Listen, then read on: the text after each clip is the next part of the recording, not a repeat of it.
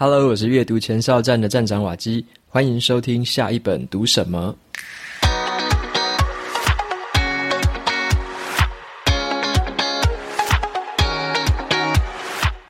今天我想要跟大家分享的这本书，它的书名叫做《九宫格写作术》。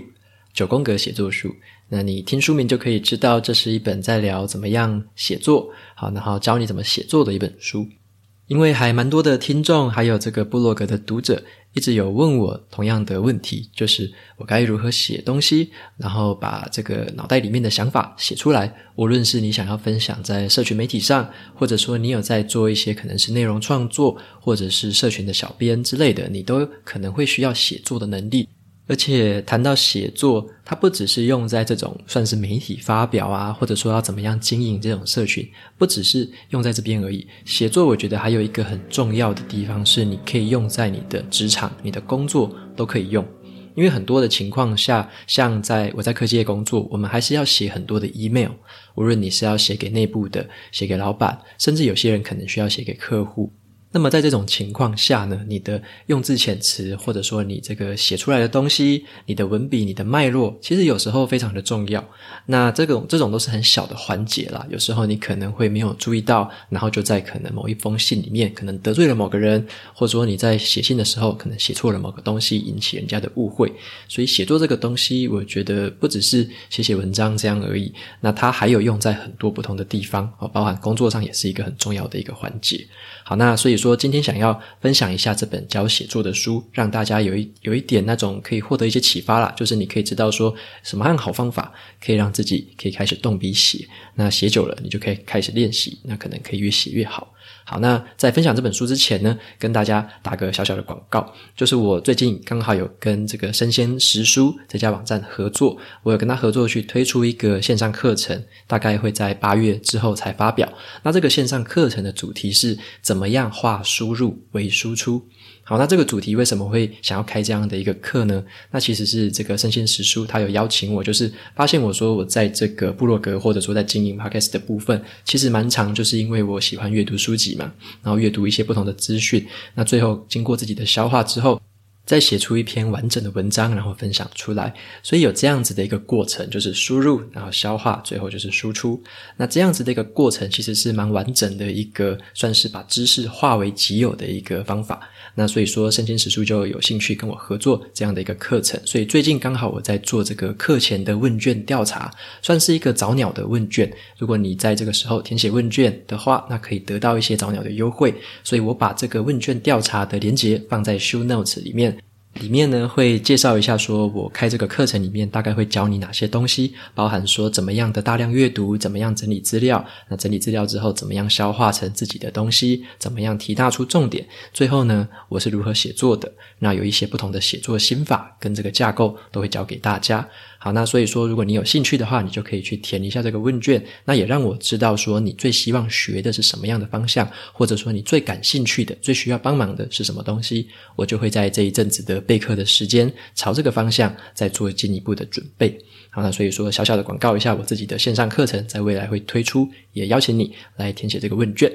好，那回到今天要介绍的这本书《九宫格写作术》。那么你如果有点 Podcast 的标题进来，你就可以发现我给它的标题是叫做“文章写不出来，不是你的错，你只是没有用对方法而已”。所以今天这本书想要教大家的是一个方法论的东西。那接下来的这个节目里面呢，我想要跟大家介绍的就是九宫格写作术的这样一个框架。好，那在这个框架底下，它还有四种模板，写作的这个模板。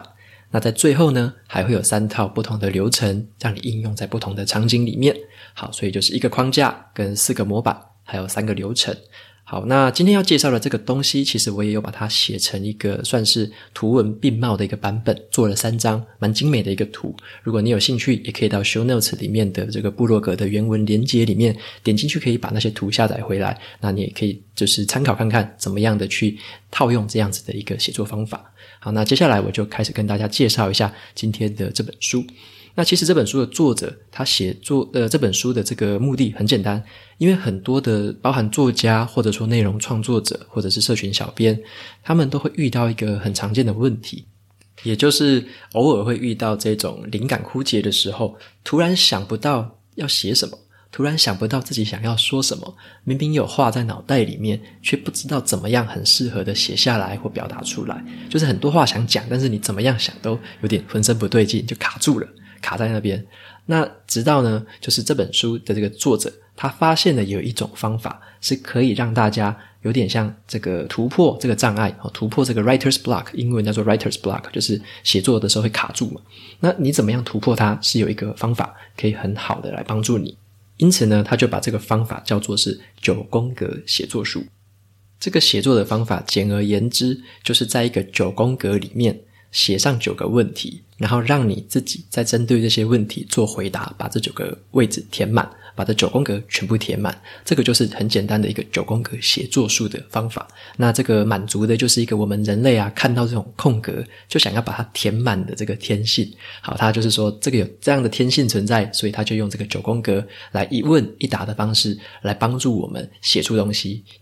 那么这本书的作者呢，其实他自己是一个记者啦，那也是一个出版社的编辑。他的名字叫做山口拓郎，是一个日本人。他自己呢写过了超过三千多篇的文章，所以他是非常擅长写文章的一个人。但他觉得这个公式常常你去使用的话，你可以很快速的写出东西来。有时候你可能不用长篇大论，或者说你不用就是在脑袋里面可能有太多缜密的架构，你都可以写出东西。因为你只要把这个九宫格里面写下任何这个随机的问题，你光是把这个东西回答完，你写一写，你就可能写出了五百字、一千字，有时候甚至可以写更多。所以他用这个方法，其实帮他突破了很多这种写作者的障碍。接下来呢，我就用一个比较实际的例子来跟你分享一下，说怎么样套用这个九宫格框架的这个写作方式。好，那我们先想一个范例题好了。那例如说，你要去这个午餐的时候啊，吃一个豚骨拉面。那你吃完豚骨拉面之后，想要在这个 FB 上面 po 一篇文章，跟大家分享说我去吃了这个拉面有多好吃。那很多时候，你可能会很单纯的就写说，哦，它很好吃，哦，它可能这个在台北的某一个某一条街上面啊，它的店名叫什么？你可能就写这样子，但是要再写更多，好像就有点困难，突然有点言不达意的，不知道要写什么东西。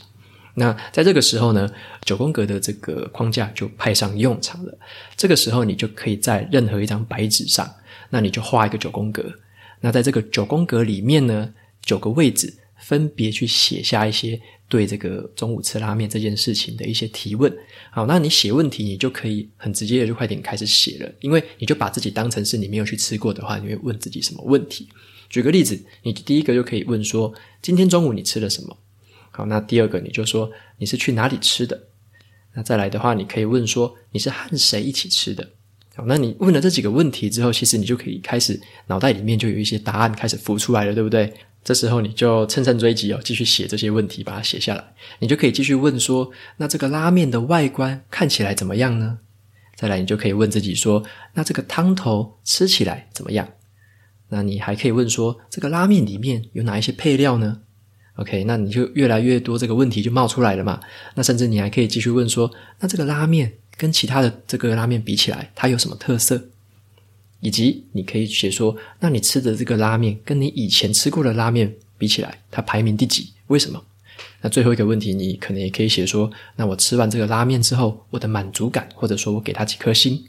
像你写了这九个问题之后，其实就可以开始回答。那回答的时候其实就很自然，因为你问的这些问题是你本身就会感兴趣的，或者说你以一个陌生人，或者说没有吃过这个拉面的人的角度问出来的问题，你就非常好回答。像是你说今天中午吃了什么，好，你就可以介绍说这家店的名称跟它的拉面，你吃了哪一个口味。再来呢，去哪里吃的？好，那你就说这家店在哪里。好，那那可能是一个闹区，或者说一个什么样的地方，你就可以开始写下这个位置的特征，为什么你会去那边？那那边有什么特色？再来呢，你说跟谁一起吃的，你就可以说可能是跟同事啊，或者说可能是跟朋友。那你这些朋友为什么会一起去吃？可能在庆祝什么？你都可以在这个时候就回答，把它写下来。再来呢，你可以问自己说这个外观啊，或者说口味是怎么样？那你就有很具象化的，你就可以把这个拉面的外观回想起来。用文字就可以写下来说，这个拉面的外观看起来是算是颜色暗淡的呢，还是说它的颜色是非常的亮，还是它的颜色是比较淡的？那这个口味尝起来到底是比较咸呢，还是说它有一点什么样的这个蒜香味之类的？你就可以把这些东西开始写下来。那再来，你还可以问自己，刚刚有说的，你要问自己说这个配料有什么？那你就可以写说，哦，里面可能有木耳。可能还有豆芽，那可能还有你不喜欢的什么东西，在这个时候你就可以把它很具细靡遗的把这个配料都写下来。那最后你还可以问自己说，它有什么特色呢？那跟其他的拉面店排名，它是排名多少？那这个时候你也可以开始回想起可能你以前吃过的其他拉面，那你就把它一起写下来。那像是我分享这个例子，就是因为我最喜欢吃的，真的就是拉面。我之前去日本的时候，就是超级喜欢吃的，一定每一天哦，或者说至少每两天，一定要找到一家拉面店来吃。那我就会尽可能的去找那种可能很有名啊，或者说在当地是一个老店的那种拉面店。那有一次呢，我还去学怎么做拉面，所以我还 booking 了一个课程，然后就去学说怎么做拉面，自己也做过一次，真的是非常的好玩。所以我才介绍这个例子的话，就是说你可以找一些这种东西是自己喜欢，或者说自己本来就很有感觉的，这个写起来就很畅快，你一定可以写出很多东西。那即使这个主题是你没有那么熟悉的，那你就用你是一个陌生人，或者说你是一个对这件事情完全不懂的人的角度来提这些问题。所以呢，九宫格写作术你也可以把它当成是一个对话式的写作。你可以有一个人去问东西，然后你自己再用这个另外一个角度再回答这个问题，所以就是一问一答的方式，把这个九个框框全部填起来。那所以作者他就说了一句话，他就说：越懂得提问题的人，往往就越能写出引人入胜的文章。所以这个也告诉了我们说，好奇心真的是很重要的哦。你越对事情好奇，你问出越厉害、越好玩的问题，那你可以回答的东西也就会越有趣。所以这个问题是很重要的一个因子。好，问题的品质越高，你回答的这个品质可能相对的也可以提高。好，那所以说这样子就是一个最基本的核心架构，九个框框，一问一答的方式把它填满。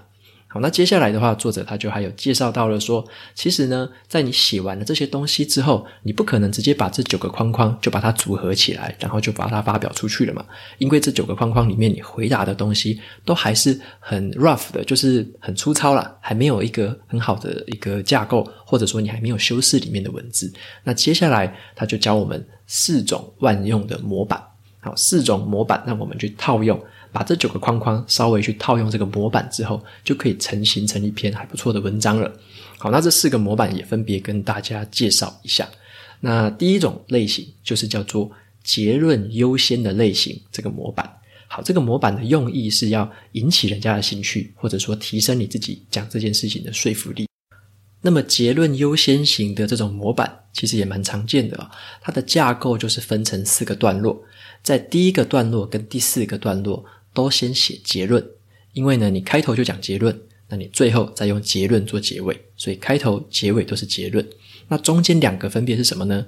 在你第一个结论之后，你的第二个段落写的是理由跟根据，你在这边就写一些你的理由哦，就是我为什么这样想，我为什么我会有这个结论，那它根据的是什么东西？好，那再支撑这个结论，再来第三个段落，就是不只是理论哦，不只是理由而已。第三个段落，你就举一个实际的例子，生活中的例子，一个实际的例子，把它举出来。那这样举完之后，最后第四个段落再用结论收尾。所以一开头用结论讲完了，你一开头就让人家知道你的结论。那再来只是说明你的理由，再来第三个说明一个实际的例子，再说服人家，最后再用结论提醒人家，再做一次结尾。所以这个就是结论优先型的模板，然后你就可以把刚刚九宫格里面的问题照这个方式排版排进去，然后再把它编排出来，这就是一个完整的结论优先型的文章的写法。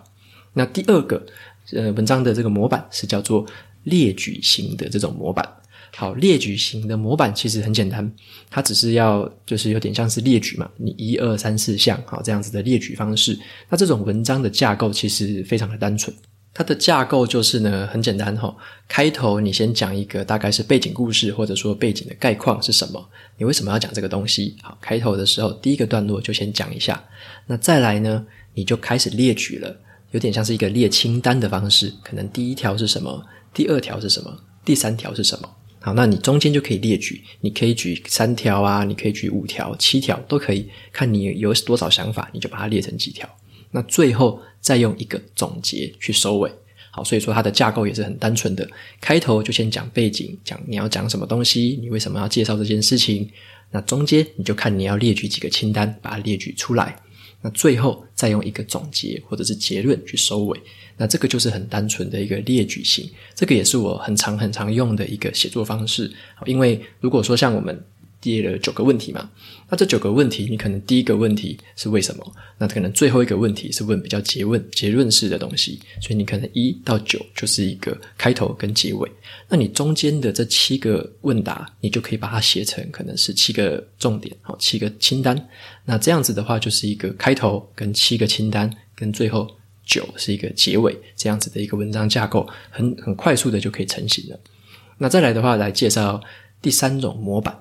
第三种模板的话，叫做故事型模板。好，故事型模板常常用在什么样的场合？就是要表达你自己的，像是你可能是写自己的故事，就是你要有一个感同身受，你自己发自内心的故事。或者说你在写别人的故事，那你可能是要把他的故事写出来之后，让别人引发共鸣，会知道说哦，我想要跟这个人有一样的感受，或者说我感受到这个人的痛苦或者是快乐，这种是引发共鸣的这个写法。那故事型的话，其实也是由四个段落构成。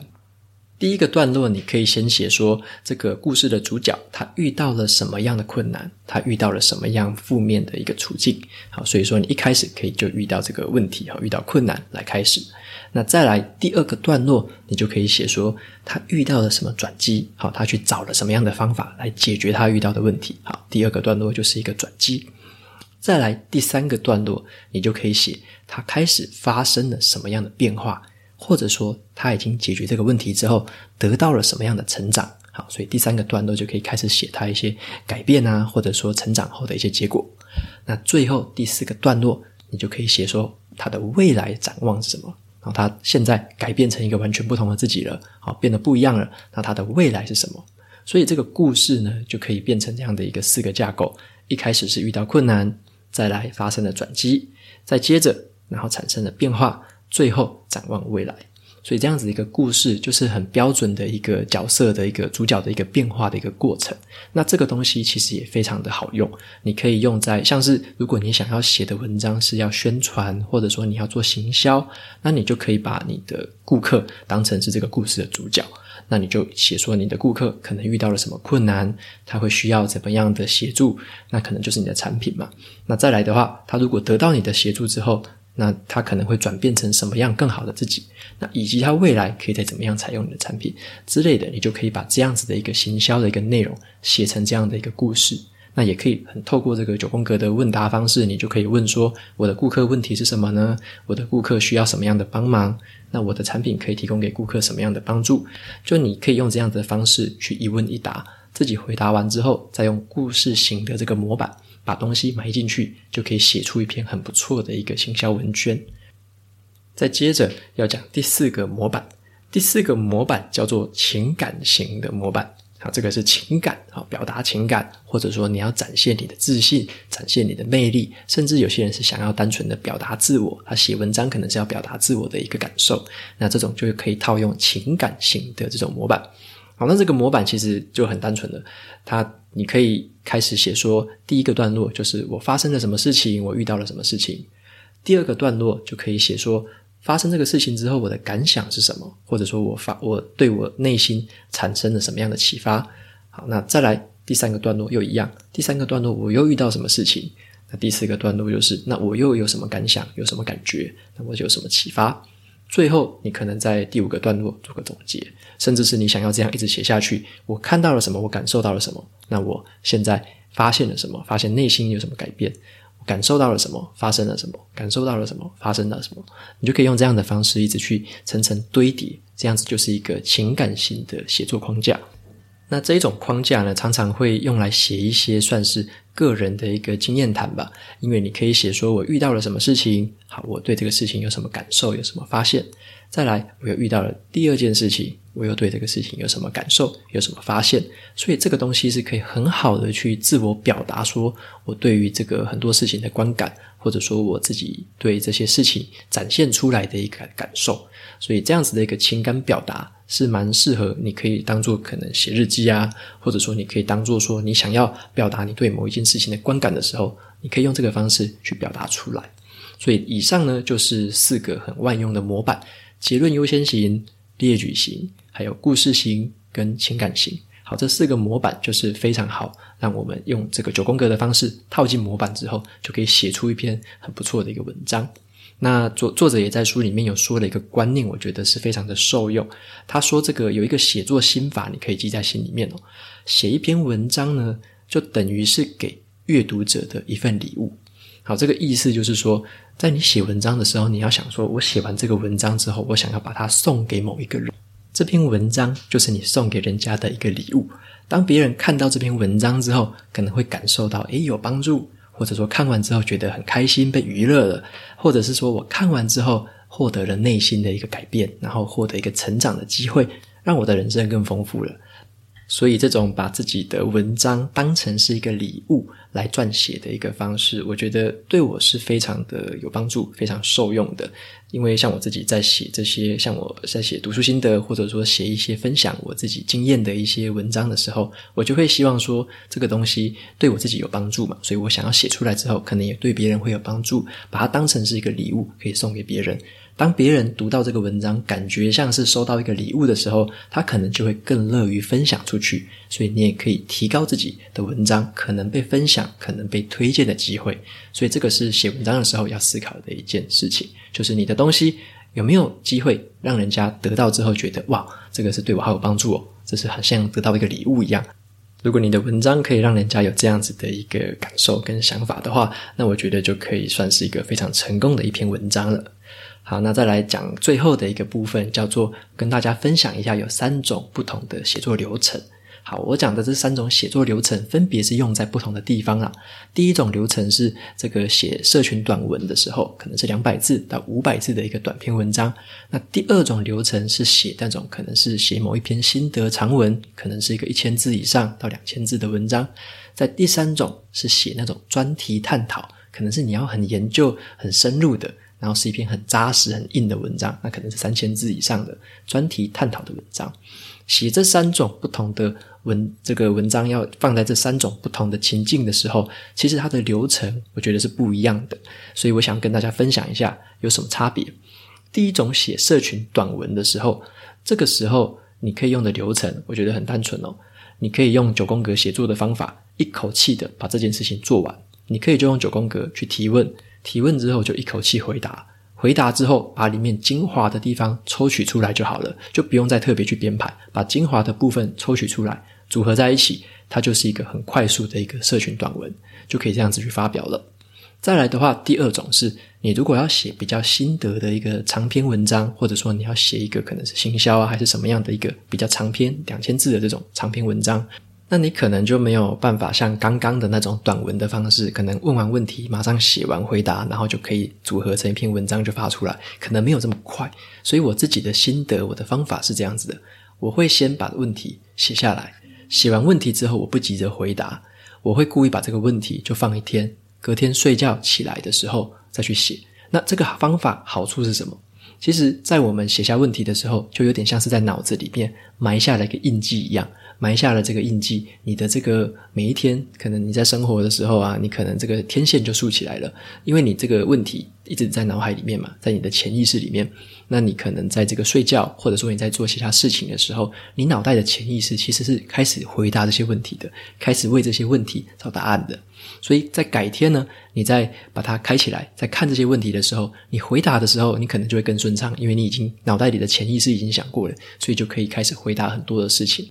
所以呢，用这种方式的诀窍就是这个九宫格，你可以先写问题，然后再休息一段时间，可能是休息个一天两天，最后呢，再找一个时间再回答这些问题。你可能会发现，你在这个有点像中间啰啰嗦的时候啊，可能无所事事，可能在睡觉，可能在做其他事情的时候，这个潜意识真的就会帮你回答一些你之前曾经问自己的问题。这个是很有趣，我觉得算蛮神奇的一件事情，大家不妨可以试试看。那再来第三种流程的话，就是写那种专题探讨的文章，可能是你要探讨一个蛮深入的主题，那这个时候就不是几天可以搞定的，可能这个要花一个礼拜、两个礼拜，甚至有时候你可能要花一个月的时间，才可以写出一篇蛮深度的文章。那这个时候的方法其实也很像，你还是可以在一开始的时候就对自己提出好多个问题，直接把这九宫格开始写上去。那可能你在写上去之后，你可能过一周、过两周，在这个期间呢，你就要去收集。你一样，你把把这个天线竖起来，开始去注意到生活周遭跟这个专题有关的资讯是什么，有关的文章是什么。那你就开始去吸收这些资讯，把这些资讯集中下来，可能记在你的数位笔记或是纸本的笔记里面都可以。就是你透过这样子写好问题之后，开始去竖起天线，然后看到有兴趣、有意思跟这个东西相关的时候，你就把它都写下来、记下来。那过了一周、两周之后，持续的去收集这个东西，那你的潜意识也会在这个时候持续的帮你去回答这些问题，所以你就可以趁着这个时候开始做记录，把有灵感的东西写下来，把阅读到新的东西写下来。那在最后，可能你在过了几周之后，才趁这个时候慢慢的把这些收集好的资讯统整起来，然后套用刚刚的模板，再把它写出一篇完整的文章。那这个是一个很不错的方式。我之前有曾经写过几次文章，是用这个方式去写的。